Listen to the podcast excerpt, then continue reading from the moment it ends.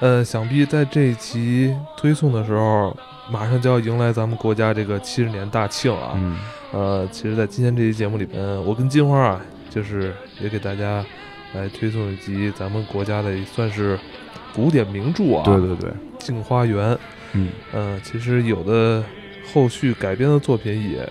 称之为《镜花缘传奇》，我记得啊、对，还有那个动画片叫《哈哈镜花园》是吧？啊，但是这部作品啊，好像知道的人就是那当然很多了啊，嗯但是具体说这《镜花缘》到底讲的是一个什么故事，其实很多人又说不清楚。嗯，对，因为它本身故事这本书，我一直觉得是中国第一奇书，不能叫奇小说，因为它后半程几乎已经快不成小说了。就是就是，所以它本身这个书的结构就特别奇怪，嗯，然后呢，就会让好多人。说实话，我最早看我也没看完，我看到五十回就弃了，是吧？后边完全不知道在说什么你。看的是哪个？就是呃是是那种白话本啊还是就是就是原原文，因为它原文也原文不是太复杂，基本能看懂。呃，因为它是应该是清末时候。哎，对，这呃，对，就是乾隆后期、乾隆晚期，然后书可能是承在这个嘉庆年间这种，因为这个作者去世之后，好像啊没多久就这个鸦片战争了，就，嗯，哦大概是在那个时期，所以他跟那个话其实已经基本能看懂了，而这个且能看懂啊，而且其实能感觉到他是在诚心想让大家能看懂去这么写的，嗯，呃其实那这部作品其实离咱们虽然是古典作品啊，但又嗯不是离得很远哈呃。对对对，离咱们会相对近一点儿。嗯然后为什么说他诚心想让人看懂呢？因为他后头写那个内容是特别难懂的内容。嗯，它后边有很多内容是可以说匪夷所思，然后呢，其实也就导致了好多诟病。因为之之前之前咱们那个讲那个魔方大厦的时候，好多听众我看留言说他们的童年噩梦不是魔方大厦，是这个哈哈镜花园。啊是吗？ 哇，这个 后来也有人说哦哈哈镜花园还不够吓人，是那个木偶版镜花园。这个 镜，嗯，这镜花园确实出过两版动画，哈哈镜花园就是那人画的特怪，大粗脖子，特别每个人画的就特吓人。然后那它个有没有遵循原著的这呃个？还算是比较比较遵循原著哇真是奇书啊！啊。然后呢，这个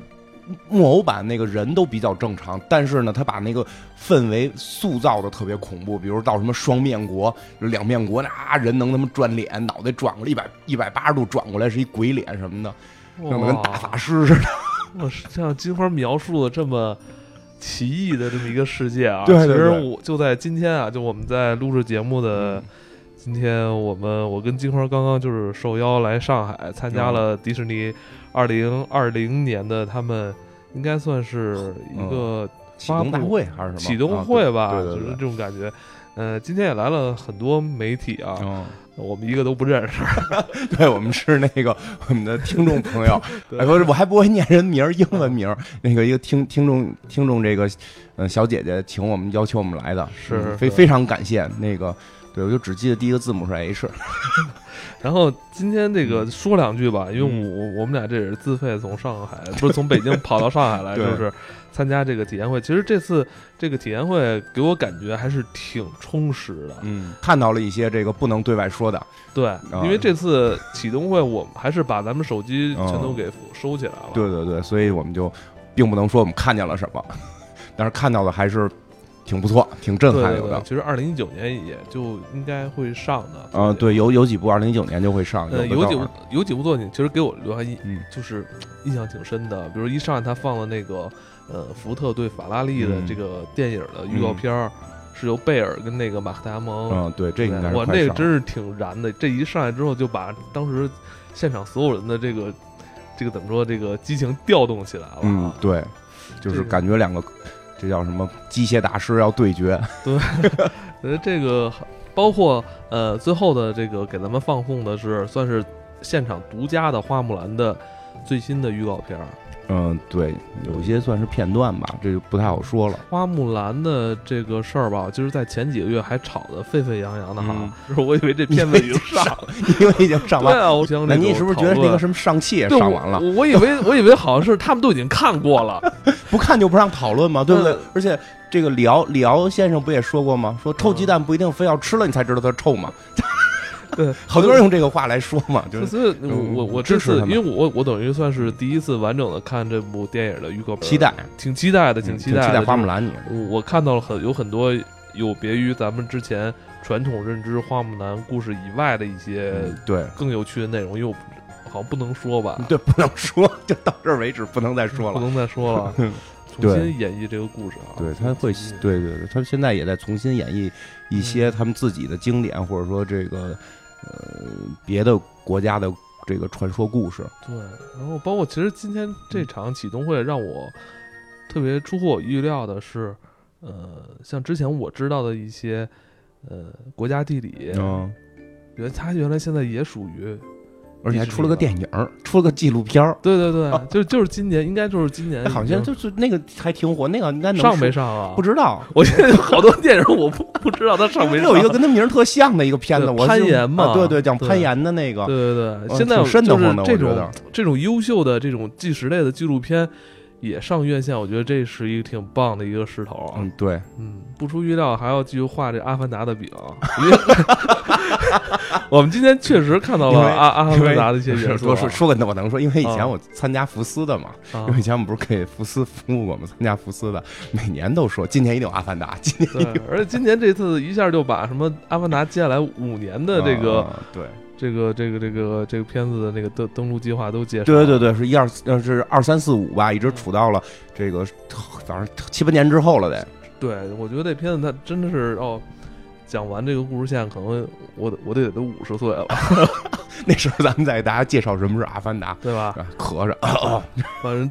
这个场这场发布会，我觉得可以，呃，在之后嗯我们俩再慢慢呃跟大家就是在能分享的时候再跟大家对对，继续能哪分些享能吧解？禁了，我们再聊聊。对对嗯对，然后今天我们就继续跟大家，呃，讲讲咱们中国这部奇幻作品，嗯啊对，也很奇幻，对《镜花缘》，镜花缘非常奇幻。嗯，对，然后这个说一下这个，刚刚才也说到了，就是呃，之前有那两部动画片儿嘛，后来好像曾志伟老师他们好像还有一版电影连续剧，好像那个叫《镜花缘传奇》，哦，那个电影连续剧好像演全了，我没看完，因为我看过一些开头跟片段，我如果没记错的话，他是把整个《镜花缘》的整体架构是在前期给打起来了。嗯就是搭出来了。然后呢，搭出来这个整体架构之后，他如果想演完这个剧，他一定是要有收尾的，因为呢，就是咱们看的两版动画片儿实际上是没有整体架构的，是就是摘除了《镜花缘》其中大概长度在三分之一左右的一段儿故事。嗯，就是这个叫海外冒险，就海海外历险记。作者可能他写的时候也没有想到那么多哈，嗯，对，尤其这个作者，我觉得后期没拿他当小说写。对，对然后就是真的需要可能后咱们现在作品的这个现代编剧重新对它进行一个那呃肯肯定的艺术加，工肯定的。这样效果可能会更好。嗯，就是看你改编的好不好。但是这本书真的，我也是觉得这种各种古典小说里边最难改的，因为后边真的不是小说，后边是本对话集。然后呢，这但是所以就是很多改编是从前边改的。其实也是我最早知道《镜花缘》这个故事，我小的时候应该是上小学吧，初中或者小学，我记不清了。然后是反正是一次老师讲课讲到的，说这个这个你们以后可以看一本书叫《镜花缘》。嗯，说这个书就跟那个说国外不是有个《小人国历险记》嘛，嗯，那个叫什么《格列佛游记》嘛，对，然后说跟那个类差不多。最早老师是这么介绍的，说跟那个差不多，就是讲的这个这个唐朝有有这么。哥三个，然后这个出外航海，然后遇到了各个国家各个奇幻的故事，哦也有类似小人国呀、大人国呀，都有相类似的故事。然后里边比较著名的，就是也是我听到过的第一个这个镜花缘的故事，叫双面国、两面国吧，啊应该叫两面国，是上课的时候老师讲的。呃，但是你就说一点，他这书是清朝写的，所以好多实际是清朝的哦典故啊，包括里边甚至提到了《西游记》。这也号称是书中最大的 bug，唐朝根本没有《西游记》。哦，但是其实也可以理解，因为对于这个作者李汝珍来讲，他认为唐僧已经取完经，因为他那个故事点，唐僧已经取完经了，唐僧已经取完经了，可以有《西游记》，就是他 他这么理解，还好没有写到说唐僧出现之前就有《西游记》，这就更、哦 那就更扯了嘛。他那个时间点，因为他定的时间点是武则天的时间，嗯就是武则天建立大这个这个就是呃当女皇的那段时期。嗯我最早听这故事，大概讲一下，大家整体有个感觉。其实这个这个相对简单一点，因为很多人在看这两版的时候都会有双面国，而且这个两面国，两面国属于它的一个比较典型的案例，就是 典典型的一个国家，就是说这个国家人长得特别，就是你看着特正常，但是他们都戴着一个头巾，然后叫浩然巾，说据说孟浩然。发明的一种一种帽子啊。这帽子的特点是能把后脑勺给挡住。哦，然后这种人呢，就是说这种人跟就是平时见了你呢，就是说，比如看你特有钱，看着你嘖拿着拿着这个香奈儿的包，然后挂着香奈儿的包，那穿着这个这个什么爱马仕的这个皮带什么的，就对你笑笑脸相迎，你知道吗？没穿衣服就系根皮带就行了。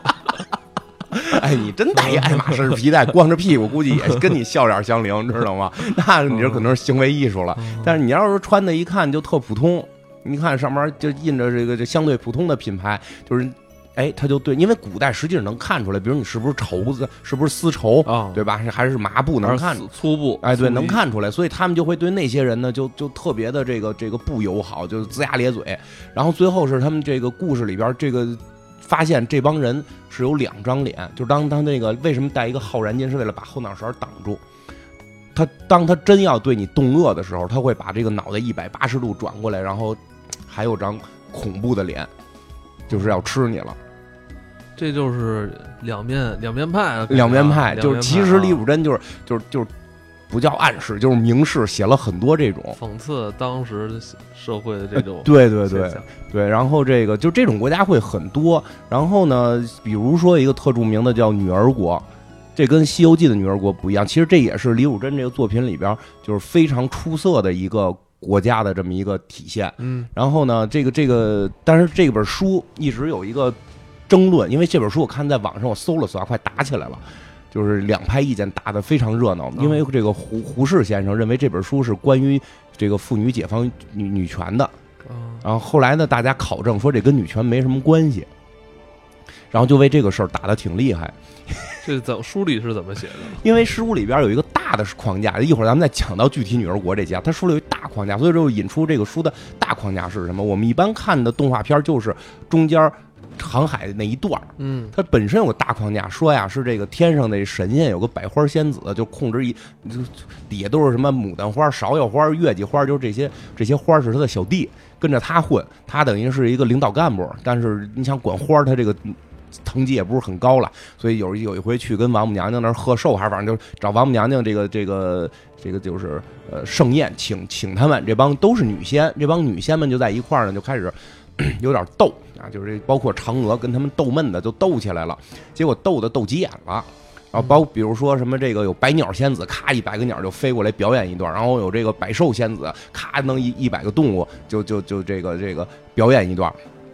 然后就说你这百花仙子，你把一百个花开给我看一眼。他说你见过一百个花同时开的？我们这动物又不分季节，我们这花分季节，嗯，对吧？我们这哪个花什么时候开，这都是这都是有时间的。我们不给你玩百花齐放，这这不行，这不靠谱。然后后来就说你这不给面儿吧，你这不给面儿。然后他就跟嫦娥相当于打赌，说你要是见过百花齐放，我就下界为人。然后呢，就等于打了这么一个赌。然后这嫦娥就记心里了，后世就得害他。啊，然后呢，这个这个故事里边不是讲的是武则天时期吗？对，就说这个李唐唐氏王朝啊，得天下太狠毒了。李氏王朝，啊哦呃，对，，就李氏王朝得得天下太狠毒了。为什么呢？这个李渊的这个表兄弟是这个表哥是这个杨杨坚嘛，这个对隋朝是他们表表亲嘛，对等于是篡了表亲的这个这个天下，你这不太合适啊。然后同时呢，有好多这个老百姓。组成的这个反贼，相当于瓦岗寨这种，但瓦岗寨不是被他收降了吗？还有好多反贼不是被他给打败了吗？说你这个干的不仗义，挖黑历史，哎，对，挖了黑历史，说主要是这帮人到了地狱里边，到了阎王爷告他了。后来天上就说那怎么办呀？说呢，要不然咱就让让他试试，他要是能躲过一灾那就躲，躲不过一灾，唐王朝就完蛋了。啊 说咱们派谁去呢？说派这个新月狐，弄一狐狸下去迷惑他。这新月狐是天上这二十八宿之一啊，这新月狐嘛，得从月亮里去。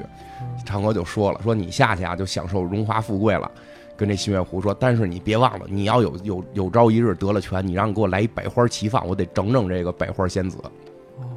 然后这武则天就下界之后，就把这个事儿给投胎武则天了武。则天了，哎，然后他下去之后就，就等于是你转世你就忘了，但是你冥冥中会记着你的使命，嗯所以他在完成了这个祸害李唐王朝，然后自己当了女皇之后呢，谁说有一天突然脑袋就来劲儿了，说看梅花开了，说这不错呀，我这个正喝酒呢，梅花开，那这个属于给面儿啊，对吧？给他这个赏啊，赏梅花，上梅花儿，各种金子银子铺上红的绿的，说赶紧下一纸，让别的花都开。这就是等于是冥冥中他有这个使命，他让这百花齐放。啊，这时候这百花齐放那些花仙子，啊就是这这些花的这些仙子得得得想哦，放不放啊？有有圣旨放不放啊？但我怎么听百花仙子的？咱问问百花仙子去。说这有百花仙子跟另一个神仙啊赌气下棋呢，嗯就一下棋呢就就就忘了回家了，没找着，没找着这一百个花的这个女神仙呢就。有的就开始动摇了，说要不然放一下吧，反正我们可能离这个十二月也不远，离冬天也不远，早饭会儿也不是没他事儿们。怎么是想要这个打赏钱是吧？ 对对对，我觉得有点儿，你武则天打赏，我对吧？你看这这梅花早开三天就得赏钱了，对不对？我这菊花我晚开几天不行啊， 对不对？就就放了，反正就最后牡丹是最后一个放的，哎不，不管怎么样，就是最后一百个花真的全放了哦。然后这百花仙子就等于是拿你之前打赌神仙说话得算数啊，就下界为为人了，就托生到了一个姓唐的家里边儿，就是这个男主人公叫唐敖家。唐敖，这才引出了真正海外冒险的这个唐敖这个人。然后呢，这唐敖呢，就就他这故事就到这儿，就就是前头讲那么多神话故事吧，啊？啊，啪家伙到这儿就转到唐敖身上了。他这个主人公在来回变，他这边他这个书多角色啊，对，多多角色，对对对什对，么这种多角色，他想塑造多角色，是吧但是后来这位先生有点懒，挺超前的，因 为因为他原来是想写二百集，他最后就写了一百集，后头人物塑造就有点薄弱，这个确实是。但是你就是听到后头，后头有更惊艳的。 然后这这唐敖呢，就是家里边情况比较特殊，他跟什么徐敬业、骆宾王什么的都是都是板兄弟，那几个反反武则天，结果他这个考了个探花就当不了，当当不了官儿，因为你家里边是反贼把兄弟，虽然你没反，但是你甭当官了，怪危险的，所以他就迫不得已开始出海航行，跟他这个是叫什么？跟他的跟他的这个呃妹夫， 跟他妹夫是出应该还是妹夫吧，记不太清了，是妹夫还是还是还是小舅子，我也说不太清了。他们是怎么着要出海去冒险嘛？呃，做生意，做生意，做生意。他是想这唐敖是想成仙，他是之前受人点化了，说你出海啊，说跟你说百花仙子都下凡了，你出海把那些流落到海外的花儿给带回来，说说特别逗，他还以挺为浪漫的啊，，对他还以为是真带花呢，说带了一堆花盆儿还，后来才想明白，哦，可能是带姑娘。 因为海外他就开始去了各个国家嘛，这每个国家都会有，比如在那儿留，就是比如就是逃逃难逃到那儿的这些反反贼的孩子，嗯比如说就在本地生的一些孩子。然后呢，这个里边儿呃，这个里边儿这是这个海外冒险结束之后，海外冒险大概是四到四十回，基本就结束了。嗯就又有一段他这个女儿就是百花仙子的转世去寻找他，嗯又大概找了那么七八集十集的样子吧。然后找完之后，这个集数记得不太准确了啊，就是找完之后呢，回来就进入了下半程。我最早看都是看完上半程，后下半程我就不看了。嗯因为下半程是什么呢？下半程就是说这武则天开恩科，让这个女孩能考试，哦，这帮有这个有这个，哎，这帮姑娘们就考试去了。这帮姑娘们一考试，个个都个顶个的厉害。后边就展现这一百个姑娘，那百花现在有一百个人嘛，就哦展现这一百个姑娘的这个水平，就那么点儿书，哪写得完一百个？后来一写就是这七个姐妹怎么怎么样，那八个妯娌怎么怎么样，就都是这么写。这也就是过去没有这个稿费字数稿费的事儿哈。我觉得有点混稿费都，在某种角度啊就写名儿啊，咔咔列名儿，你咔多列你一篇个名就儿。写一个就写写写几几篇儿，不都是钱吗？ 对，那会儿没有这个说法嘛。但是呢，就是不得不说，在后半程就变成这一百个姑娘考完试之后，每每各个姑娘都有她们所擅长的一些特长，她们就聊天过程当中或者玩游戏的过程当中，个个展现自己的这个特长。这个特长就非常匪夷，一会儿会讲到天文地理、科学、历史，就就无一无一不有。哦，每个这个仙子都有各自擅长的领域。啊哎，，对，说实话，有时候有有时候我觉得特奇妙的是什么？就比如说在清朝那会儿，嗯，你说你会这个历史，会这个经史子集，你会这个什么孔孔子、孟子、论语这些，老子这些都正常。你这个他们因为好多人就是说这个李武珍后期掉书袋掉掉特严重，就是不停的在写这些，或者说就是过于咬文嚼字儿，或者过于怎样怎样。但实际上有一小部分是这个，但是实际我看到的更多部分是非常神奇的，比如天文，然后这个物理、数学。因为很多喜欢小说的，可能就不太爱看这块儿，就跟最早我们不太就是最早看不太哎但是现在挺流行这个的，哎对就一会儿故事可能没讲清楚，但是他把里边这些东西弄哎哎的，对。就是让后其他读者研究。哎，对，特别能研究，我就研究了。哦所以说，你这一会儿最后咱们讲到研究出什么，那那个我就觉得老震撼了。对啊，我觉得研 究研究一部作品的这些边边角角，这些呃 挺好玩远比这个本身故事还还要精彩。因为你他看后半程没 故事，后半程就是这帮人天天嗯扯，所以我都怀疑他是不是看过柏拉图。柏拉图那天对吧？咱们录嗯那个当时有没有传传到咱们这？很有可能，因为是吧？这他看过柏拉图都不新鲜，因为他后边还提到有一些更先进的东西。他到了最后十十回左右吧，我记不清具体回数了，就是最后一趴的时候，就相对进入了一个相对有点没劲的部嗯部分，就是有一场一场战斗打四关，那四关就是酒色财气，就是讲人不能被酒色财气所控制。然后就是给你列举了好多，比如酒，历史上都谁特能喝酒啊，然后色，历史上都谁特漂亮。然后气就历史上谁都特爱生气，是吧？举了很多这个例子，但是故事情节又稍对较弱，因为到说实话，到结尾能看出来他是有一点想结了，就是就是他还能写，但他可能写不动了，他要结了，所以就结在一百回就就就为止了。所以这是这个书的整体前，面挖坑太大了。它这个书的整体结构是非常复杂的，它不像一个就是，所以好多喜欢看小说的朋友，其实我特别不建议他看这个，或者你哦只看前五十回，因为看到后头你就这不是个小说后头。非常奇妙，咱们就先先讲讲前头小说这部分，我觉得比较逗的。刚才说回来嘛，就是说这个胡适说为什么说这个是女权，嗯，因为她女孩能考状元，她证明女性跟男性的智慧是一样的。对，它不是这在这在当时是一很大胆的一啊个，这这个非常大胆，啊对，这个非常大胆，而且就这帮女孩儿，就是最后一会儿一会儿我们最后一一趴聊到，就是它里边提到那些知识，嗯当然这些知识不得不说都是李汝珍的知识，都是他自己琢磨出，就不是他琢磨出，至少他是听说的，或者说他看过，或者他学过，这李汝珍在当时来说是一女权主义者啊，对，会，我觉得会有是这吧种倾向。为女权这个摇旗呐喊的感觉啊。对，但是就很多人就说她不够女权，是因为在嗯她的故事里，最后这些女生还都是这个嫁丈夫，然后这个这个孝孝敬父母，然后这个为国捐躯的，就是挺挺忠贞的那种，没有感觉那种。嗯那怎么那你我那怎么还聊哲学是吗？ 对他们聊完哲学之后，就说为什么他们聊完哲学之后，他们还都是回归了传统道德，对吧？他们还回归了儒教道德，因为毕竟他是那个时代的人，他们他在他构建的世界里，他不知道女性还能怎样。嗯，为什么他把故事写在武则天时期？这个时代的局限性啊，对他为什么把故事写在武则天时期？因为武则天时期开女性恩科是个合理的事儿，因为皇帝是女性了。哦，他在任何一个时期说开女恩科，考完了这帮人干嘛去，啊 对，对吧？所以他最后历史又是这样，所以这帮人考完了之后谁都没当官，全最后嫁人了。他这个结尾就是不女权，就很多人说不女权，还有人说你看你挑这些女的，为什么每个女的都是这个这个就是什么叫什么呃孝敬父母，然后品学兼优，对吧？这不够女权。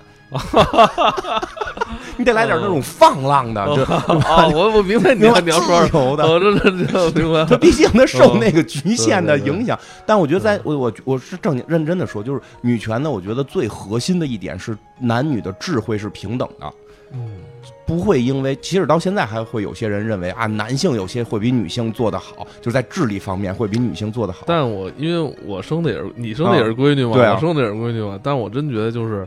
女孩在小在小时候，比如三岁以前，嗯女孩的发育是比男孩要快啊，很对，多是的。的，是的。你咱们都知道，那个女孩说话比男孩要早嘛。啊对说有种说法，啊我这也是以前上学的时候，我们那个学校老师净瞎教这些没用的，啊，说叫女孩逢七，男孩逢，哎，女孩逢七，男孩逢八，好像是什。么意思？就是我记不太清了，谁七逢七，谁逢八，要不然就是女孩逢六，男孩逢七，就是说他们的那个换牙时间，嗯一个是六岁，一个是七岁，就是女女女性会比男性快，然后他们的性成熟也会女性比男性快。对，这是就是比如他们的初潮时间和嗯男性的第一次移明白那个梦梦遗时间，都是女性的要比男性的要快，要快快两年。然后好像是最后是长智齿时间，女性也会比男性的早。其实女性就是比男性发育的会快一些，一样智力是一样的。所以其实李汝珍主要就提出的是男女智力是相同，这个是她的整个这个故事的一个包括上小学的时候，我记得好像班里学习好的都是女生偏啊，对，因为多哈这个对对，因为那会儿认真嘛，细腻嘛，乖乖一点儿。对，然后这个其实再往后，就是大家水平差不多，男孩儿嗯女孩儿的学习成绩好坏就基本上差不多了比例。对，然后但是说实话，在古代不这么认为啊。对，古代很多时候认为女性不行，对嗯吧？而且就说什么女子无才便是德，这个那个对对。但是李汝珍就提出来，就是女性比男性，甚至比男性聪明。就是就是李汝珍可能要过激一点，就是我说我那我女觉性是得比男性对聪明。我觉得这个李汝珍当时说这种话挺大胆的呀。啊，非常大胆！就《女儿国》里边明确的就是写了，他当时是什么社会地位啊？没什么地位，就是一个破败的读书人。 也是书生是吧？对，而且是他，他有点叛逆，好像哦，他不太有，也有说是他考不上科举，也有说就是就是就是他本身对科举有仇视，因为他整个文章里边对古代很多东西全都质疑，操，为什么就质疑了无数的东西，比如质疑为什么要要有风水，为什么这个这个坟地要要要要看风不是水，当时没人弄他吗？就我天天这样说这这些不知道反动 的不话。知道。他说那会儿就看前言还是什么说，说他他的朋友看完这本书就哈哈大笑，说咱们现在好多人笑不出来，是因为咱们已经觉得是太正常了。就就，因但是你想在那个时代，包括国脚，就是这个《女儿国》里最最重点的就是国脚国脚篇章，咱们现在都觉得国脚是糟粕，这个没什么可笑的，对吧？嗯，但是你想那个时代，大家都觉得国脚好看，然后他构建的女儿国跟这个这个唐僧的那个女儿国不一样，唐僧女儿国就是女性当当这个国王，然后没有男性，对吧？而且女性都是女性装扮，在他构建的女儿国里边，就到了海外一个女儿国，女性是国王，有男性，男性就得就就是服从于女性，而且全部要反过来，就是女就是女孩儿，生理上的女孩儿就就是都穿的男装，嗯生理上的男孩儿就男性都要穿裙子，然后要这个这个擦脂抹粉，要镜面把胡子刮干净，然后那个哇镜面，因为古代不是有那个镜面拿小绳绷脸吗？我在那个一些 TVB 的这个这个电视连续剧里还见过绷脸嘛，要这样，然后这个最关键的裹小脚。然后他这个故事里边就嗯我是觉得这个他这个这个李李汝珍也挺过激的啊，非常过激。在他这个故事里边是什么呀？就是这个三人组，这唐敖跟他这个这个弟弟妹还是叫小叔子，忘了，还有这个多九公他们一个一个剁手，就是这个这个领路人吧。啊，这这他们这里边这就这个。这这个他这个亲戚叫林舅子，这不叔子舅子，男的叫舅子。这个舅子林之阳，哎，由于前头呢这个这个探险的过程中，这个胡子给烧没了，所以呢就显得哎特白净儿，就让这女皇给看上了，让这个女儿国这女王给看上了。跟唐僧似的。 哎，对，这样情节还都一样。那唐僧那就是一美女，对吧？一美女过来就是就是玉帝玉帝哥哥不要走，就就这点事儿嘛。这个不是，这女这女皇说你得你得弄好看点儿。我现在看你牌儿不错，但是你这有个问题啊， 你这脚太大，哦裹 脚。啊 哎，你真想一下，这个正好说到这儿，啊我们我们我们正好明天我不是去韩国公司团建去了吗？啊！我们哎团你建干嘛？你要美你要整容？不是整容，他们是说有一趴可能要要求大家这个换装，哦，又有这换装的这我环之节啊，前我之前跟那个叮当的时候就换过一回，但是古装女性，不是就有个换装。但是其实你知道，男性换装高跟鞋可难可难走了。你琢磨一下，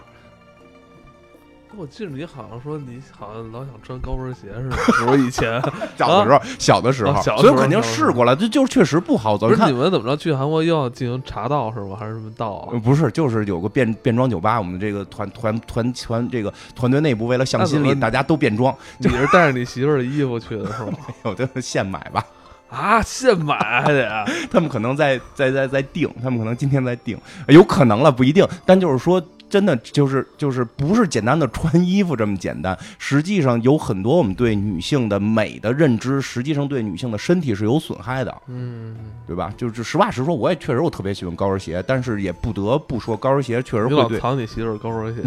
没有，他没有，他没有。 然后就是不得不说，那个像高跟鞋都是对人身体会有损害的。嗯，因为我记得我看 CSI 那集来的就是那个，他们就是就是就剩尸骨了嘛，然后那个就要鉴定这个这个能通过骨盆大小看出男女嘛，但是就要鉴定他的一些喜好什么的，就是那个呃一个女性的这个 CSI 探员就说她她一定是穿高跟鞋的。就是为什么说，因为他的那个在在什么胯骨跟大腿骨的那个地方的摩擦的那个损伤度是比哦正常人大的，能从骨头上直接看到一些损伤。这个这个这个，偶尔为了美一下穿穿行，但真的不建议女性同胞长期穿，因为确实对身体有损害。但就是说，你看林这个这个这个，他把这个林之阳逮着之后，要跟他成亲嘛，就是你当我王妃，我第一件事我先给你掰脚，它里边详细写了一些裹脚的方式，比如要把哪几个脚趾撅折，哎呦，就是中国的裹脚是非常的恐怖的，是要撅折窝进去的这个嗯这个这就是个，从小啊，对他从从小，然后这个。就以一个男人的角度来去写，我操，裹脚太疼了。然后就是你他妈杀了我都行，你能不能不让我裹脚？ 但是后来真要杀他的时候，要不然你还是裹吧。这怎么感觉像周星驰的电影一样？对，它会有很多搞笑成分在里头，但是它真的从另一个视角去看待这个问题。你们觉得美的东西，可能对于女性非常残忍，嗯，就这个在那个时代，我觉得确实是已经足够超前了嗯。我们没法去责怪这个李汝珍先生怎么没有想出来，然后女性一起去上班，然后女性在在在街上在嗯在在在申请自己的这个权那个权。他在那个年代可能根本就想不到，甚至那个嗯年代连男性可能连这些权利都没有。包括那个年代，应该在海外，在西方，其实女性也是，呃，女权也没有兴起来呢，对，就是刚刚开始，因为工业时代开始因为啊嗯发他展们这西方好像是束束腰哈，啊，对，其实都会有束腰对啊，就是裹得特别疼，嗯喘不上气儿来，对，就都都会有。但是他我觉得已经足够，你真的没法责怪这个老先生在那个时代能够想出来现在的这些女权运动的理念，但是他已经想到了最关键的两个点，一个是男女智慧是相等的，甚至超出一点儿；另一个就是。我们现在对女性的很多审美的诉求，可能是对女性身体的损害，对对女性一种牢靠啊，对，然后你让男性去体会，他们都会生不如死嗯，这本身就是一种歧视。他至少看到这一点了。而且后来特别逗的是，他被抓起来之后，这个就就要睡他嘛。然后反正嗯书里边写，就是男那男的就想尽办法让自己不不不起来，然后就睡不成。是吗？还有这么写啊 呢？你书后头都有的地儿甚至很脏，他讲很多脏笑话，后来都被。我我我坚信，像什么郭德纲老师啊什么的，一定都是看过李汝珍的作品的， 虾仁儿梗都是被用过的。哦，知道郭德纲老师有特别著名的虾仁儿梗吗？就是为这，就是李汝珍里边也提到过这个虾仁儿梗，对吃进去这 哇，然后呢，这个 这个后来他怎么放出来呢？就是他那个他那个叫叫什么？就是他这这个唐敖这主人公得救自己这舅子呀，他就突然发现说这个国家这个闹水患，他能治水。哎，这会儿李汝珍就就就又写了治水该怎么治，但是他这个怎么治，我觉得，嗯、也还行，就是相对还是就是比较科学的，比如说你水道该怎么走，不能蜿蜒，这样的话怎么会让淤泥流，就是积积住这种，嗯，这这些还都 OK。当然就是他提到了一个，就是说他们这个国家没有铁，这个国家没有铁跟铜就不能造这种这个这个锹啊、镐啊，造不出来梨，，哎，都对，都弄不出来，没法刨地。没法刨地，你你只能够往上垒，说越垒就坝越高嘛，最后水在天上走了嘛。说你们得把铁泥给铲了什么的，你那你得造这堆东西。它里边就写到，他们说他们从船上带来了一些铁，找了这个国家的这些工匠来照着他的图样来做。里边特意写到，就这些工匠也是女性，就是穿着男装的女性，因为这个国家男女颠倒嘛。说这些女性就比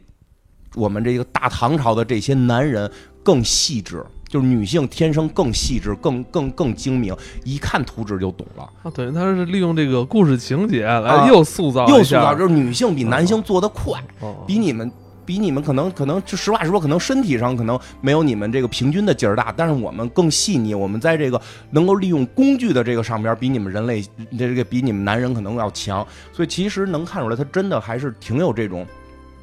就是这个女性的这种女对女权的初始的这种动机的，哎，然后呢，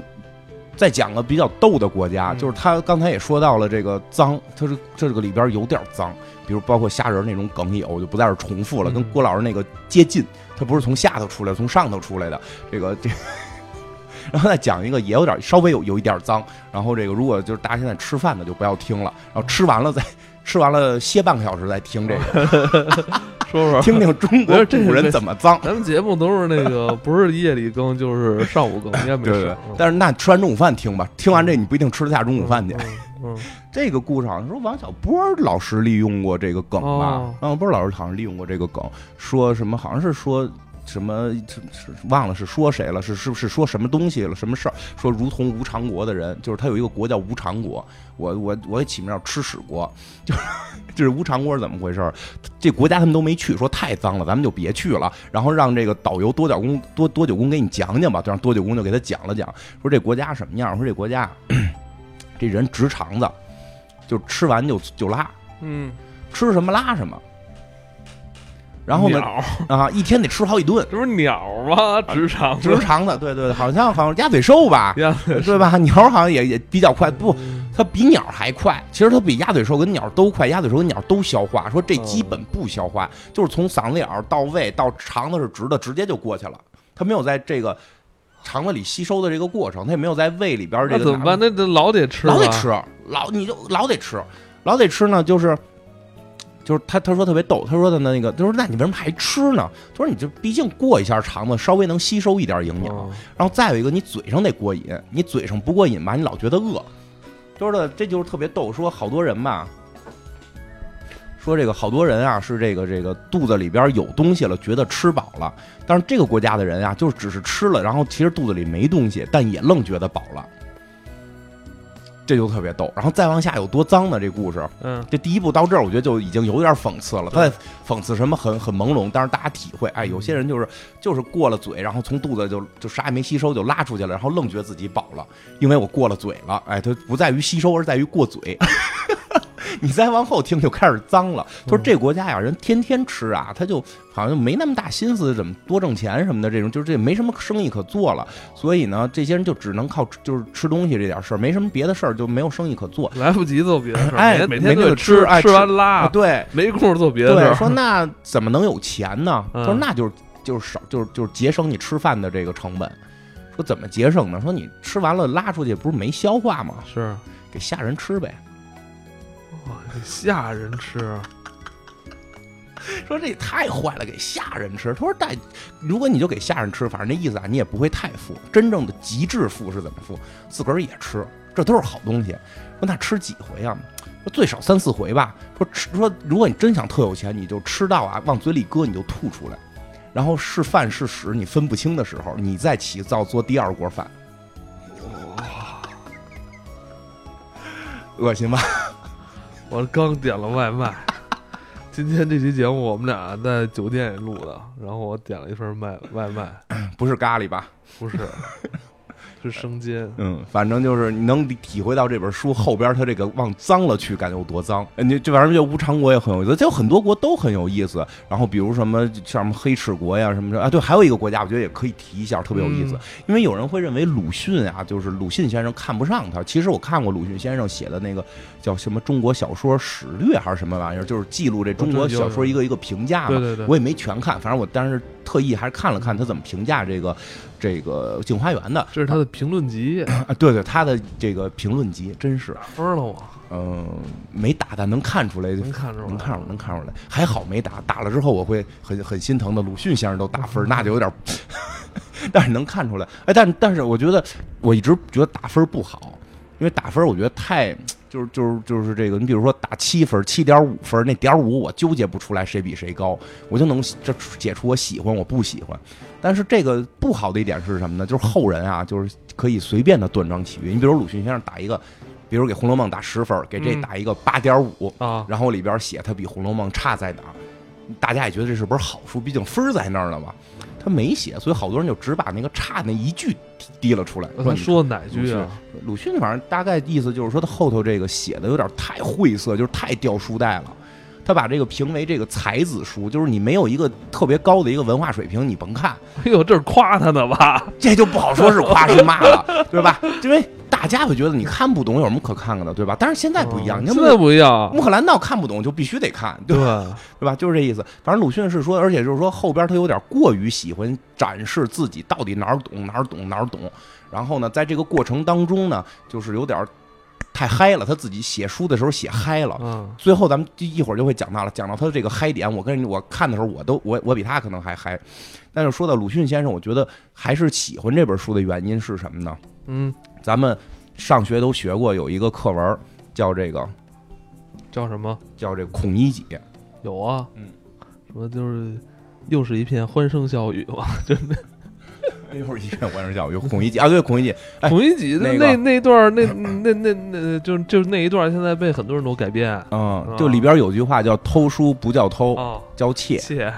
这句话我能找到的相对早的来源就是李武镇的《镜花缘》，哦。他说有那么一个国家，好像叫苏轼国吧，我具具体记不清名原来了。鲁迅也涉嫌了这 个抄袭，他说那个国家里 边，那个国家里边人特别爱书，嗯，就是喜欢书，特别文绉绉，连你去酒馆吃饭。跑堂的都跟你知乎者也，吃饭的也是，你要点点呼知乎什么吃，就都都是这么挺说，好就是啊，这不是挺有这个这个像一个知识的海洋对啊，吧？对吧？那个你要点什么呼，嗯我我们店没有知乎，就就就就就就这样。然后里边就是后来有一人就跟他说说我们这儿啊，偷东西才叫偷，偷书不叫偷，叫窃哦，书里就是这么写的啊，就是这么写的。哦，后来有人看完这个，后来有人说，就明显孔乙己有有特别明显的是从苏轼国来的，从诗苏轼国里走出来的这个这个影子啊，讽刺了这些怎么说呢？这些知识分子的迂腐是吧？啊呃对，就是这个酸腐，因为在酸腐啊因为在里边直接就写到他们是他们是点酒，结果给上成醋了。他们就不乐意，就说我们点的酒怎么给我们醋啊？然后旁边那老老老先生就这这醋乎非常那个好喝嗯好喝乎，就这样， 就对吧？对吧？对吧，你不要声张乎，就就就就是这样。那个人看，其实就就能够感觉出来，哦其实李汝珍也是对鲁迅，我觉得是有影响，至少孔乙己这个形象，他又明显他又看过这本书，他又对这本书有了很多的夸奖之词。有讽刺啊，对我觉得很一定受受影响了。但是鲁迅先生，我觉得有一话说特对，说的就是写的挺好，但是受于当时时代的局限。我觉得这个也是后来好多诟病这本书的问题。你嗯得看到，在那个时代，他能看多远？对啊，那个时代他还没见过火车呢吧？不 好说，不好说不好说。但是他没见过更先进的思想，对，啊没见过女权，没见过我们这个这个新时代的这这些国家，这你这他后都你没见过。后世人也不要批评我们，嗯是吧？因为我们的局限性可能也就现在到这儿也就是移动互联网了， 对吧？对 对你对，看，你像那天我就说说区块链，我们也不懂区块链，不懂是吧不懂万一这东西以后成为那个对真是的吧真主流啊了，或对怎没么着的对，真的什么对吧上厕所能得钱也对说吧不一定。马桶币什么的，对是啊吧？那我们不不不了解吗？不了对解，吧我们也就局限在互联网。不不在要不要拿那个那些东西来就是更新技术来嘲笑啊，我对，们。今天有一是吧朋友还问我呢，说你啊这个私域流量是多少？我说我我有什么私域？私域流量是什么玩意儿 啊？就是朋友圈有多少人， 私人领域的流量。我说我操，我这就是学一新词儿啊！我说，他说他说不是这词儿都炒好久了。我说我说我说你那那你有多少多少私域流量啊？可能二百吧，哦，就这样。 就是真的，这是也我们有局限性，所以李汝珍老师也有局限性哎，这些词儿都是为了忽悠甲方的。可能吧。他看不到更未来的事儿，他他他怎么能够想到给这些人找到更好的出路？因为所以这些人最后我也学到了。最后，他这故事里边很多在这些国家人都回归大唐了，因为在在这个你你从这个这个历史发展来看，唐朝呢肯定还是一个封建王朝，对，对吧？那李汝珍站在他那个角度，他没法给这人给更好的环境，没法给那人更好的这些，尤其像女儿嗯不是国把。那个花花仙子带回来了吗？都对呀、啊但就是说，像女儿国那个人觉得，你要是妇女解放的话，妇女权运动的话，你应该把女儿国的那些女孩留在那个国家，对啊，他的设定是那个女孩在那个国家有被杀的危险，所以他给带回了唐朝，然后被迫也要国就是这个国脚，他有这么一个设定。但就是说他，他因为在他的局限性里，他没法想出更好的方式去解决这个人，因为他们也没有见过。那他最后这个他领着这些姑娘嗯何去何从啊？就是唐敖最后成仙了，就是在第五十第四十来回就成仙就就走了，就在小蓬莱成仙了。啊，然后呢，这个这他个那个妹夫呢？呃，这是舅子应该是，啊舅子就回来了，舅子就就就是带着这堆花仙子就回来了。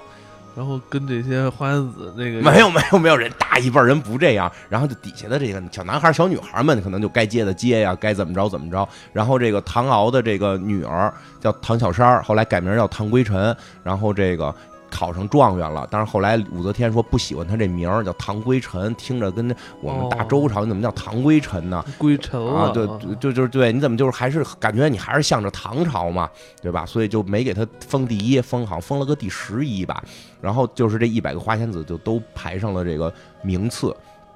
然后呢，这一百花仙子全都考学了，要全都考了。哦里边各有擅长。那这就说起来有几个，哎呀，我一下想不起这个剧，因为因为这个名儿太复杂，我也记不住了。咱就说里边有那么几个花仙子的特长，是在后半本书里我觉得特别惊艳的地方。嗯，这个这个其中有一个，他叫会这个，我先说一这个啊，他叫会大溜刃，这特别神，这特别神奇。这个事儿开始我也没当回事儿，我第一回看就过去了，就讲算命的，嗯就是这人开始讲怎么算命，天干地支啊，然后这个这个这个二十四节气咔咔怎么算。哎，后来吧，就这回就是最近的事儿，最近我再看的时候。可能也是乱七八糟书看多了，然后我突然一琢磨，哎，他这说的很神奇。他说中国古代，我后来也查了，确实是中国古代有一种特别古老的算命方法，叫大溜刃，嗯好像叫这名儿大溜刃。这大溜刃怎么算？你想，中国古代一般就天干地支算嘛，他这个里边就是用这个女孩的口，她就是说她自己特别会这个算法，然后讲了怎么用这个怎么算命，实际上最后怎么算他没讲，就是就是怎么测出来，然后知道这个这个结果怎么对应你是凶是吉，他没讲，他只是讲前边的演算过程，就是我知道一个数字之后，我怎么演算成一个另一个数字。这这听着太玄，我给你举一具体例子啊，他就是说。他就是说这个这个这个，我想怎么用人类能听懂的话解释。 那就是说，这个我们这个算法有一个叫地盘，一个叫天盘啊。地盘呢，就是这个这个掐手指算这个这个子丑寅卯辰巳午未这么这么算出来。然后还有个天盘，天盘呢也是这个子丑寅卯辰巳午未。当然，这个天盘他就说呀，说哪天来算这个事儿啊，你得看它是哪天来的。不同的天来，这个天盘会变。天盘一共有十二种变法，就是有十二这十二种变法。这十二种变法呢，就是暗合的是这个子丑寅卯，就是这十二生肖，但是是倒转的十二生肖。然后呢，这个开始听着都是算命的事儿。为什么我后来觉得这个事儿特别炸裂？他后来就开始讲说。这个天数是怎么定的？就是他从哪几天来就就就不一样了。就比如说，这个呃雨雨水这天来说你嗯你就是可能是是是按一个算，说这雨水之后不是还有个节气吗？说再往后就是春分那天来，就会发现他把二十四个节气里挑出了十二个节气，这十二个节气作为了区分点，嗯这十二个节气作为区分点来确定这个人的命运如何。这到这儿听着还都能能听明白吧？当然这听着不神奇吧？对，然后我就查了这十二个他提供的这十二个节气，实际叫中国叫叫十二个中气，就是这个十二个节气中的这个中气，呃，这十二个中气的时间点交接点，你好像比如什么一月二十号，然后比如什么啊是二月二十号，反正就是这个上半年都在这个二十号啊、二十一号啊、二十二号左右，下半年都在二十二、二十三号左右。嗯如果这个有喜欢算命的朋友，听到这儿应该已经发现了。啊，这个就是黄道十二星座的区分日。所以，其实中国最早的大六壬算法就是黄道十二星座的星盘。星座算法并不是国外独有的，就是我国在吴越时期，就是在春秋战国时期已经明确记录过有大六壬。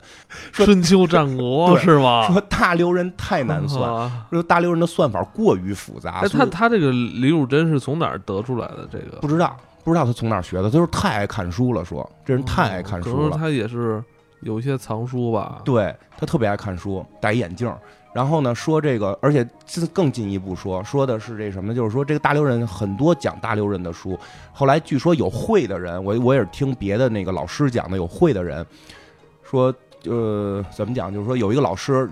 想让这个老师讲《镜花缘》这一课，然后那个老师就去备课，说没看懂，他觉得是因为一直对李汝珍在学界有很多负面评价嘛，嗯说过于爱掉书袋，然后包括他一些认为他的东西是假的，所以他就没当回事儿，他认为这人讲错了。所以他就去找了几个真的说家学渊源特别深厚，对这个阴阳八卦、啊这个周易六壬懂的，找找了一个老先生讲大六壬。老先生就是这么说的，说的是我们家藏书最早的藏书讲大六壬，我一本没看懂，直到看到李汝珍茅塞顿开，我终于明白什么叫大六壬了。说李汝珍这本就是由由浅入深的那个叫什么深入浅出的，用最基本的方法给你讲明白大六壬的逻辑了。所以李汝珍是真懂，而且这么来看，大六壬应该就是中国最早的十二星座黄道十二星座星盘算法，因为这里边就是你大六壬再往下算，就是为什么十二生肖是是是是这十二种动物，对，这个就这书里没写，这是后来我研，就是我是找了一些资料里边写到，就那是你是认为怎么找啊，的？它是跟那个二十二二十八星宿有关，二十八星宿是跟天上的哦那个星座的形状有关，分出了二十八种动物。然后这大六壬里边所分的这个这个黄道十二星座是能够对应上这这二十六，因为中国历是阴阳历，中是又有阴历又有阳历，然后哦它会用用那个闰月去去插进去嘛，对包括闰月怎么算，然后闰月算法也是跟这个所谓中气是有关的。对因为这太复杂了，这个这个这个以后吧，等节目以后没得讲的时候讲这个太复杂了，不多讲了。但是你会发现这本书里边。讲明白了，大六壬是黄道十二星座。我不知道李汝珍的那会儿他懂不懂黄道十二星座，但是这时候你就突然会发现这种联系，确实挺对，它不是简单的调出来，它调的让你能研究，这就特别有意思。这是一个，然后再往后讲再讲两个，我觉得更好理解一点的啊，就讲讲还有三个更好理解，有一个也是最我最早看这本书，早期能看明白是它的一个知识点，因为李汝珍这个人有一个特长叫音韵学，还懂音律，呃，不是唱歌的音律，是汉语拼音，哦他有一套李汝珍式汉语拼音，是吗？啊，这特别强。但是后来好多人对这有诟病，因为说古代研究音韵是为了训诂，就是说研究古代怎么发音，啊，然后然后来确保这些字儿，比如说书这本书李汝珍这个《镜花缘》里提到，就是说古代没见过“茶”这个字儿，那“茶”是从什么时候有的？茶叶的茶叶的“茶”，所以他的考古是说。他的考据是说，茶的古音是有茶跟土两个音，嗯后来为了把茶跟图这两个音分成两样东西，就是加了一个，就是有一个多一横，一个少一横，两个字看着很像。这是他的说法，不一定准确啊。但就是说，古代的这个所谓音韵学，更多的是训诂，就是查古代这个是什么音，是怎么解，因为古代有通假嘛。嗯但是李汝，所以呢，李汝珍写的这个音韵学被后来好多音韵学专家就很鄙视，说你写这根本不对，哦，中国古代不这么那发音。确实是写的不对，是吗？呃，鲁迅是这么，好像是鲁迅吧？鲁迅是这么说的，他写的音韵学是写的现代的事儿，是现代怎么发音，嗯是教给大家，你把这个学会了以后，你怎么去用拼音拼字，嗯而不是去训诂用的。虽然他好像也有单独的训诂的书，因为训他训诂的那个就是他的那个音韵学著作是单独有的，我看过一些评价说是，呃，没没考证粤语，主要考证的北方语言。主要考证北北北方跟中中原地带的语言，所以这也就是是鲁迅说他主要是讲的现代汉汉语的拼音方式。哦，然后看起来突然会发现有些也是奇妙的地方，就是不知道大家能不能听懂了就。比如咱们小时候学汉语拼这个这个波泼摩佛德特讷勒哥呵呵基西西，嗯，你发现为什么基西西在一块儿？就是它每个每个组合是有原因的。就我现在能明能明白基七西为什么搁在比较靠后，因为在中国古音里没有基七 西。就在他这本书里，你能看出来，因为他这本书故事情节就是他们到了一国家，这国家人都长俩舌头，叫这个什么奇蛇果，长俩舌头，咔嗯能动，所以他们特别会发音，什么音都发得出来。是吗？啊。当然这个不科学啊，真俩舌头，我估计有些音可能就不好发了。我看现在有玩那种嚼舌头的，我觉得也挺酷。反正我不敢嚼我我孩子就有些音就发不出来，是因吧为之前我们家那保姆是江西阿姨， 就很难发嘛。奶这个字，嗯奶，呢她哎发奶呃她发不出来，她的奶，来就是呢因为我之前我们那个阿姨呢是发不了，啊因为之前那阿姨是江西，她算南方了吧？嗯江西，她就是那个牛奶，牛奶，嗯所以我像我们家孩子是牛奶，白版本能办过来， 多教教多啊没有教没有，我觉教得，挺好的。挺可爱的是吧 她？一直说自己是小江 西，哎呦，挺逗啊！不过李汝珍是大兴人是啊 吗，李？汝珍是大兴人， 对他出生在大兴，小时候学画应该是在北京学的，所以他的画我们看着特别容易看懂，所以考哦就是就是考古还是那个咱们本地的作家考古的，就是考古音的那些，看不上他就在这儿，因为他写的都是现代音，他就会，他就是说到了骑蛇国，就是说骑蛇国特别会音乐，嗯他能给每个字儿就是都能说明白怎么念，然后后来他们就求这个骑蛇国赐这个音韵的秘诀，嗯反正就有一些情节啦，比如给人看病什么的，最后是这个国王给了他这音韵学的秘诀，就是这音韵学秘诀呢，是纵着就是有有一堆字儿，纵着有一堆字儿，然后呢，其中有一行横着有一堆字儿。其实就它就是声母韵母了。这个大家有兴趣自己查，我就不在这儿一个一个念了，也没没什么意思。但是我就说里边我发现特别逗的一点啊，发现特别逗的一点，我我我就是看这书我发现的就是它有两个香字儿，就这纵排啊是这个声母，嗯正牌就是声母，比如张就是就是就是就是那个 zh 就是声母嘛，这就是它的声母，那个支吃吃啊之之就是声母昂就是韵母嘛，它的横排可能就是就是啊张这一排可能还有真中什么的，就这些，它就是韵母在发生变化，纵排是是是声母发生变化，比如什么张那个昌就是就是这种，最逗有两个香，一个是香喷喷的香。嗯一个是《西厢记》的香。哎，我很纳闷儿，这声母怎么还有两个香呢？嗯后来我就查了一些这个、这个、这个注解什么的，说实际上这两个字儿都不发，在古代都不发香的音，一个发的是“呵”加“爱”， 叫 “he he 一香”，一个发“香”的音，那个这广东话的 啊对，一个发香的音，一个发 s i 就香的音，c 香的音，就是它它发这两个音，是在实际上这两个音可能发的难度较大，在后来汉语拼音的时候就变成了 x，就 变成了西，所以你会发现它西洋香香香，它就这两个音就合并了，如果香香好香啊，对，好香好香和西厢记就是得这么说，得西西厢记，呃，那西音也都不对，西就发不出来，反正我。我操，太难了。 对，但是它特别奇妙的发现汉语拼音有一个特点，就是通过它这个表发现汉语拼音的一个特点，就是它每一个音都会有一个 i，就是比如 t，它会有 t 跟 i，就挑和嗯，掏，特特奥就就掏特奥掏特要跳，就它都是每一个那个声母全都有一个带 i 的这个音的声母，所以所以就是这个，哎呀，所以这个就是香这个音，它是变过来的音，它就是你你会发现 x i 这个音就是西洋香，然后你不加那个 i，它也是西洋香。因为这两个音都是从那个 h 加 i 和 s 加 i 变来的，哎，太复杂了。反正大家有兴趣可以去看看，他就是在研究这个汉语拼音的很多规律对，比如像西安、啊，西安、西对吧？就 就是你会发现，就是西哎，就是西安、西，它有好几个西这个词儿，就是就是西安。就 我有时候在琢磨西安这个汉语拼音的时候，我就特别遁入魔性的感觉。西安，对，它就是跟这有关系，因为中国西安，西安，对你会发现任何一个声母嗯加 i 它都是可以发音的，而且最逗的是里边它有 giao 这个音是，giao 吗？歌歌要 giao，它有 giao，我因为操你歌们嘛不。要再嘲笑 giao 哥了，调歌是懂古音的，它里边真的有调音，就是歌音，就是有歌，所以歌也一定有歌爱音，就是我觉得有调点像广东话。啊调，所以调歌可能懂古韵，因为我听他那 giao 哥就老感觉像广东话。哎反正这个古这个拼音这块儿是我早期觉得特震惊的。我操，古代有汉语拼音，而且还整出声母韵母，还整出规律，我说这挺神你奇。会说广东话的黑水公园吗？不，会？你会我吗？会说。你来一个，欢迎收听《哈水公园谁教你的？ 听众》，教的。我会，很厉害了我我你会，我我厉害嗯会点广东话，反正反正说你的不标准啊。嗯，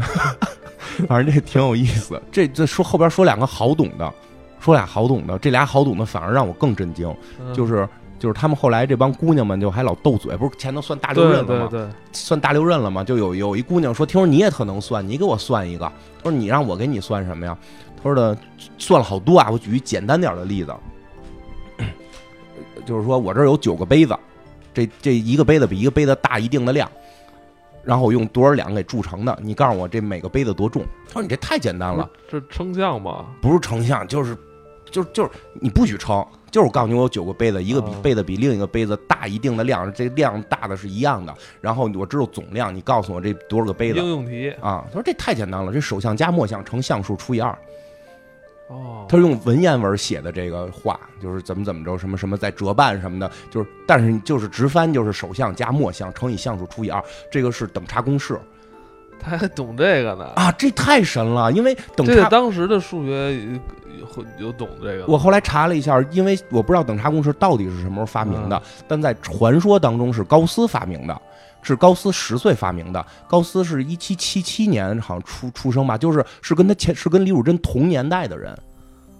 哦，他跟李汝珍是同年代，我相信不是李汝珍发明的啊，这不会李汝珍也变成穿越者了 吧？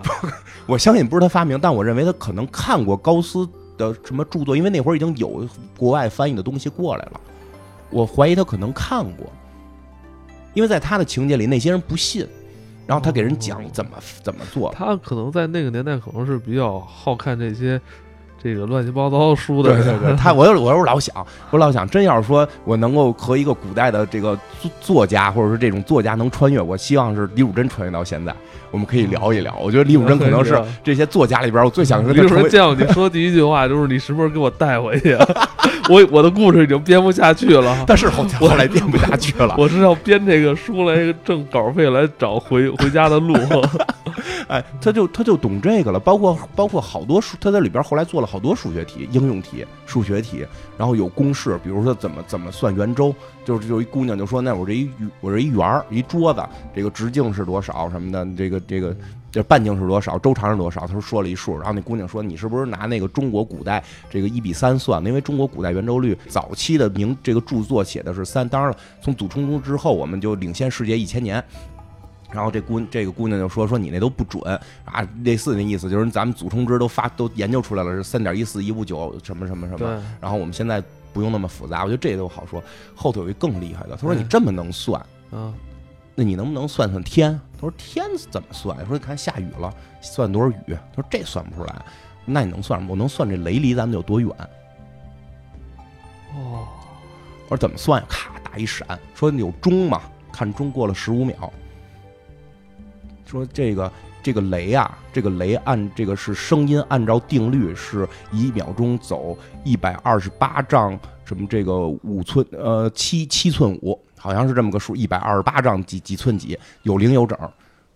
打完那闪过了十五秒成，这是距离我们十里多少寸多少秒，就多少多少多少是，我说太神了，懂懂声速，他懂声音是是是是有速度的，而且他懂这个这个光速就是足够快，这个声音是就是这个这可以用这个方法算，而且更厉害的是，我用他那个给的那个数，就是那一百二十八丈，按唐朝的比例尺，按唐朝一丈的那个和的这个厘米数算了一下，好像是三百四十三左每秒每米每秒左右，一米每秒就呃三百四十三米每秒，大概是这么个数。这和在这和世人类世界，这是和人类第一次测量出音速的时间是一样的。但是人类第一次测量出音速是比李汝珍大概早个几十快一百年吧。嗯，但是也你可以知道接，近了，对，你可以知道在那个时候，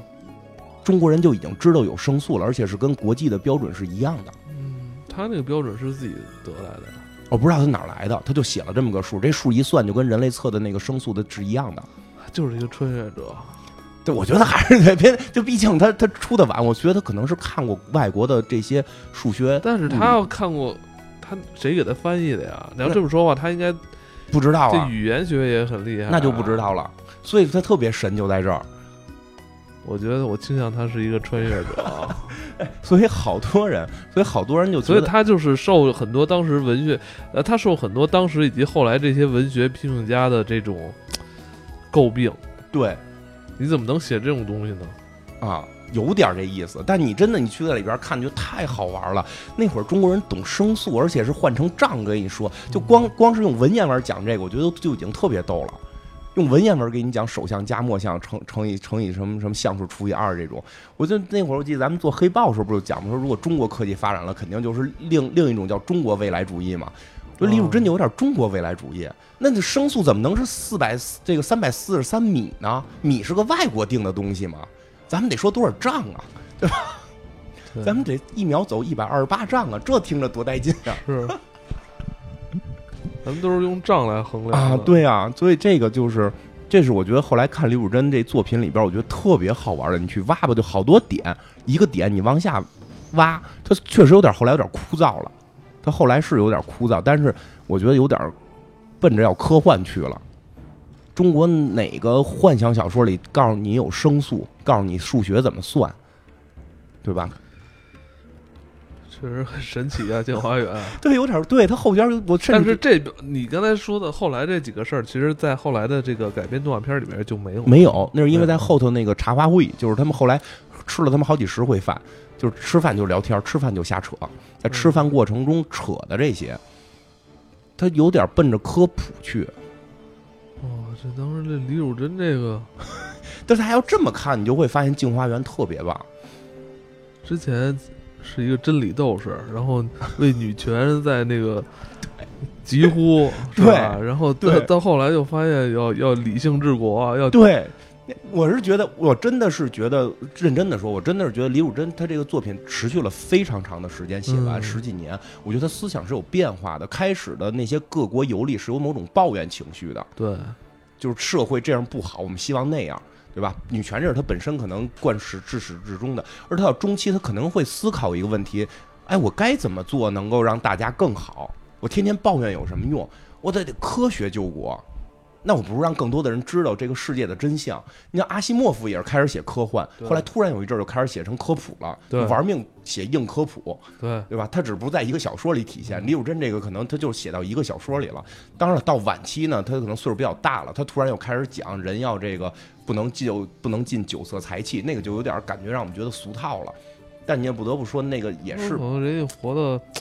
活了一生，觉得哎，其实那些也都是徒劳的，还不如就是倡导，就是说让大家爱。好好哎好的、对，好好的，对别别动不动就生气，别动不动就对就喝酒喝你多了不。能要求每个人都去研究。对，可能也科普对受 阻，主要是他可能科普受阻了。嗯就是真的，其实有时候就觉得，我们有时候就聊中国的传统文化，什么是中国传统文化？嗯李汝珍是不是中国传统文化？嗯这里边是有科学的，中国传统文化不是没科学。那你认为为什么这部古典名著好像比其他的就四大名著就不说了啊，嗯甚至可能比呃像《封神演义》啊、什么差点《儿东周列国志》啊、什么这些因为小说又又差的更多了，这就不不就不跟嗯那些什么。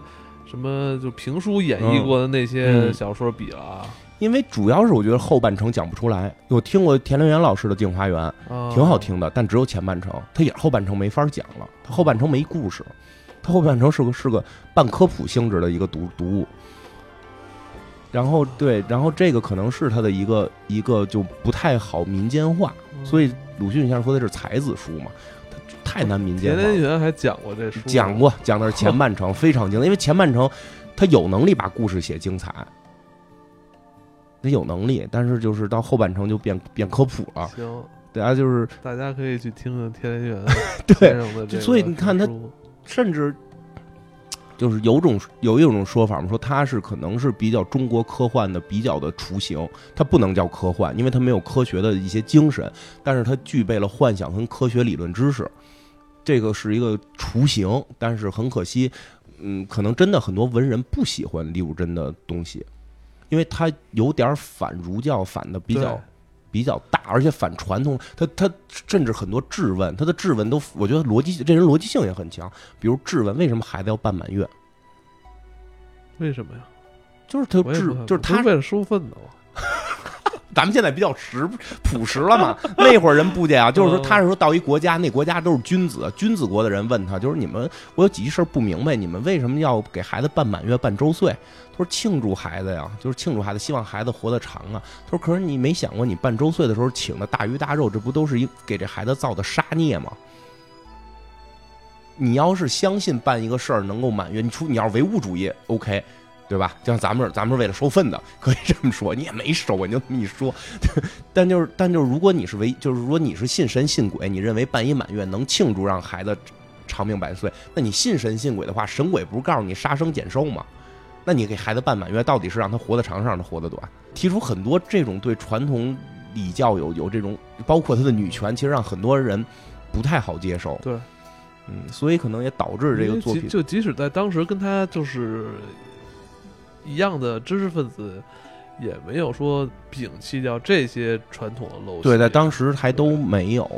然后再有就是说，像《红楼梦》这种优秀的作品，它在文学性上太强了，嗯所以很多说实话，其因为李汝珍终究被归到小说里，嗯他被归到小说里的时候，他没有被归到古典科普读物，对，那它归到古典小说，自然会用很多小说的眼光来看待，所以它的后半程确实是不太好看，所以它的名气也没有那么的高。但是，但是我也想介绍这个，让大家知道，就是中国在古代是有科学的，是有很多非常这种先进的这种知识的，就是这个。所谓的国学，人现在说国学是两类，人有自然国学，那那那个什么张衡啊、祖冲之，这不都是国学吗？也我们这些也张应衡地震仪是该吧啊？，对，那你们不是不都不告知诉道我真假嘛？但是他但是但是张衡是也圆周率也是他也是算圆周率了，他也算了，他是是科学家。哎，漫威里边有张衡的，漫威里有一个科学会，张衡是一大佬，特别厉害。张衡古一个代人嘛，，对啊，说古代的时候，世界就只张衡守护了。张衡单挑什么那个就是就是那个就是那那些天神组什么的，啊，拿嘴说服天神组，让天神组走人，他来保护地球什么的。张衡在西方还有这么高的知名度、有，啊，虽然说地震仪的那张恢复图是假的，但我们张衡的科技水平不是假的。西嗯方也承认张衡，因为毕竟圆周率中国是领先过特别长时间，但是后来咱们是有证据的是吧？这书里都记了，这不因为张衡是记了一个，后来祖冲之也记了一个，祖冲之那个保持时间更长，但是可能因为张衡有些这个手工方向的这个这个这个记载嘛，所以张衡在国外就是他们那会里边后来就是什么米开朗基罗啊、达芬奇啊、牛顿啊都在他们那里，都是都都是超能力，就是 但是张衡是最厉害最老的一个， 哎出现辈分不对高辈分特别高，对这些其实也是我们中国的。